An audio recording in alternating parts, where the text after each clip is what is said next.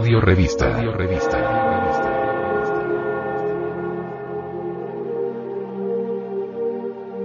Gnosis. Gnosis.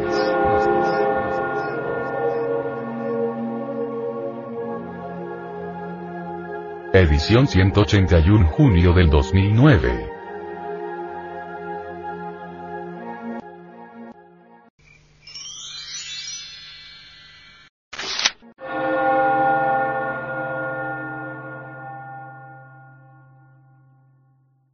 Para vivir sin drogas.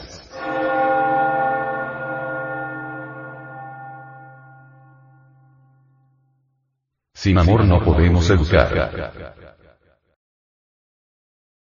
Se ha estado poniendo de moda entre las jovencitas, el uso de tampones impregnados de alcohol, los cuales se introducen en la vagina para crear la sensación de embriaguez.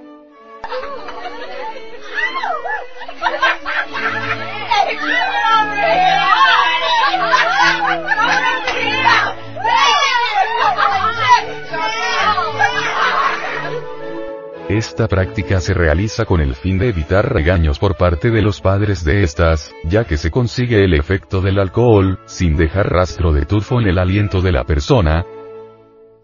Otra causa por la cual se practica esta modalidad de drogarse, es que el alcohol al ser absorbido por la vagina, el azúcar que éste contiene, no causa sobrepeso en la persona, caso contrario que si fuese consumido por vía oral es que el afán de mantener la figura delgada, casi decrépita, ha puesto de moda el consumo de alcohol por la vagina.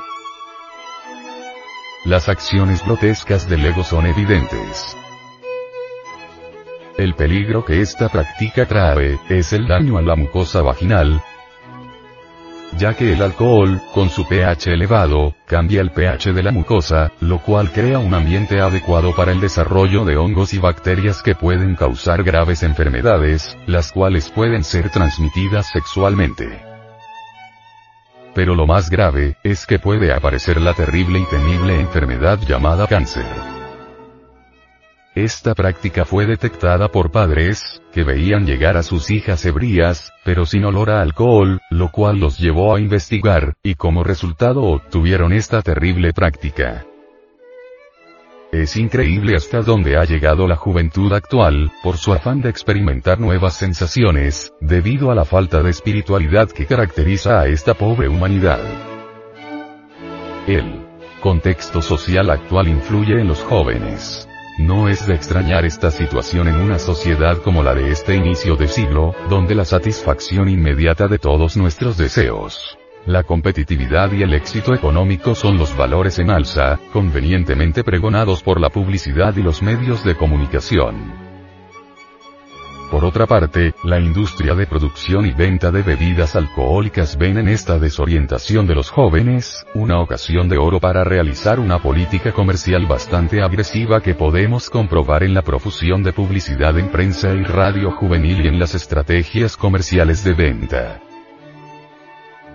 Además de esto, los jóvenes disfrutan en general de una capacidad económica bastante mayor que la que tenían sus padres a la misma edad, lo que hace posible un mayor consumo y movilidad, en muchas ocasiones en vehículos particulares, con el consiguiente riesgo de accidentes de tráfico. No en vano, uno de cada tres muertos en accidente de tráfico es menor de 25 años, y el consumo de alcohol es la primera causa de muerte por accidente en conductores de 18 a 30 años. Es importante no considerar de forma aislada a los jóvenes del contexto social en que se desenvuelven, sino a ambos conjuntamente, para tener siempre presente los respectivos elementos del sistema jóvenes, familia, escuela, y barrio municipio y actuar conjuntamente sobre todos ellos. Desde los mismos bancos de la escuela los alumnos y alumnas deben comprender en forma íntegra eso que se llama amor. El miedo y la dependencia suelen confundirse con el amor, mas no son amor. Los estudiantes dependen de sus padres y maestros y es claro que les respetan y temen a la vez. Los niños y niñas, los jóvenes y señoritas dependen de sus padres para aquello del vestido, la comida, el dinero, el albergue, etc. y a todas luces resulta claro que se sienten protegidos, saben que dependen de sus padres y por ello les respetan y hasta les temen, pero eso no es amor. Para muestra de lo que estamos diciendo podemos verificar con entera exactitud que todo niño niña, joven o señorita, le tiene más confianza a sus amiguitos o amiguitas de la escuela, que a sus mismos padres. Realmente los niños, niñas, jóvenes y señoritas hablan con sus compañeritos y compañeritas, cosas íntimas que jamás en la vida hablarían con sus mismos padres. Eso nos está demostrando que no hay confianza verdadera entre hijos y padres, que no hay verdadero amor. Se hace necesario comprender que sin amor verdadero es imposible que los padres y maestros puedan guiar a las nuevas generaciones sabiamente aun cuando haya muy buenas intenciones. El camino que conduce al abismo está empedrado con muy buenas intenciones. Vemos el caso de estas jovencitas que tratamos en este tema, estas son el producto de la falta de verdadero amor. Donde existe verdadero amor no puede existir este fenómeno tan repugnante que indica, acusa, señala la degradación de esta generación. Si los padres de familia amaran de verdad a sus hijos sabrían orientarlos inteligentemente y entonces no existiría esta clase de personas. Estas jovencitas que utilizan este método tan atroz para embriagarse son el producto de una mala orientación. Los padres de familia no han tenido suficiente amor como para dedicarse de verdad a orientar a sus hijos sabiamente. Los padres de familia modernos solo piensan en dinero y darle al hijo más y más, y coche último modelo, y trajes de última moda, etc pero no aman de verdad, no saben amar y por ello esta clase de jovencitas.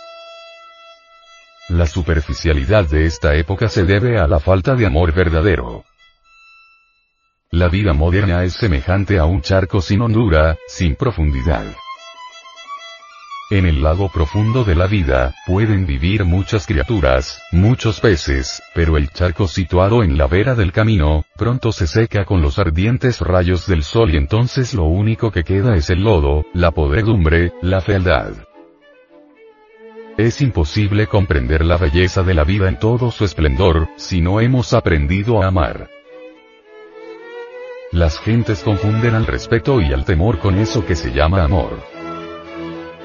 Respetamos a nuestros superiores y les tememos y entonces creemos que les amamos.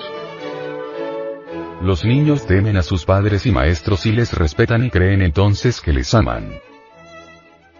Teme el niño al látigo, a la férula, a la mala calificación, al regaño en la casa o en la escuela, etc. Y cree entonces que ama a sus padres y maestros pero en realidad solo les teme. Dependemos del empleo, del patrón, tememos a la miseria, a quedarnos sin trabajo y entonces creemos que amamos al patrón y hasta velamos por sus intereses, cuidamos sus propiedades pero eso no es amor, eso es temor. Muchas gentes tienen miedo de pensar por sí mismas en los misterios de la vida y de la muerte, miedo a inquirir, investigar, comprender, estudiar, etc. Y entonces exclaman, yo amo a Dios, y con eso es suficiente. Creen que aman a Dios pero en realidad no aman, temen. Si los padres amaran de verdad a sus hijos, si los hijos amaran de verdad a sus padres, si los maestros amaran de verdad a sus alumnos y alumnas no podrían haber drogadicción, guerras. Las drogas, las guerras serían imposibles en un ciento por ciento. Lo que sucede es que la gente no ha comprendido lo que es el amor, y a todo temor y a toda esclavitud psicológica, y a toda pasión, etc. La confunden con eso que se llama amor.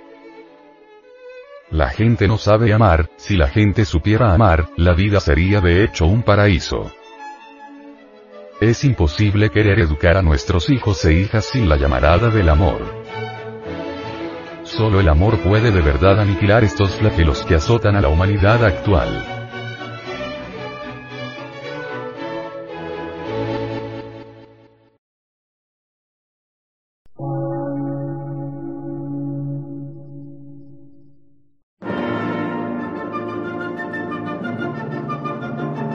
emisora, gnóstica, transmundial.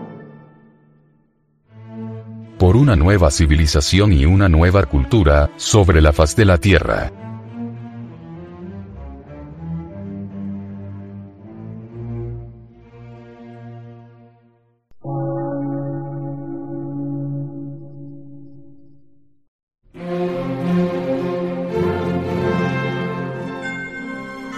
medio de radiodifusión, científico, artístico, místico y filosófico, de la Asociación Colombiana de Centros de Estudios Gnósticos, Antropológicos, Psicológicos y Culturales. A.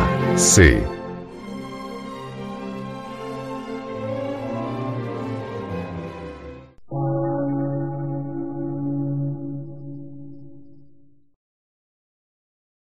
Lectura en movimiento. Difusión sin fronteras.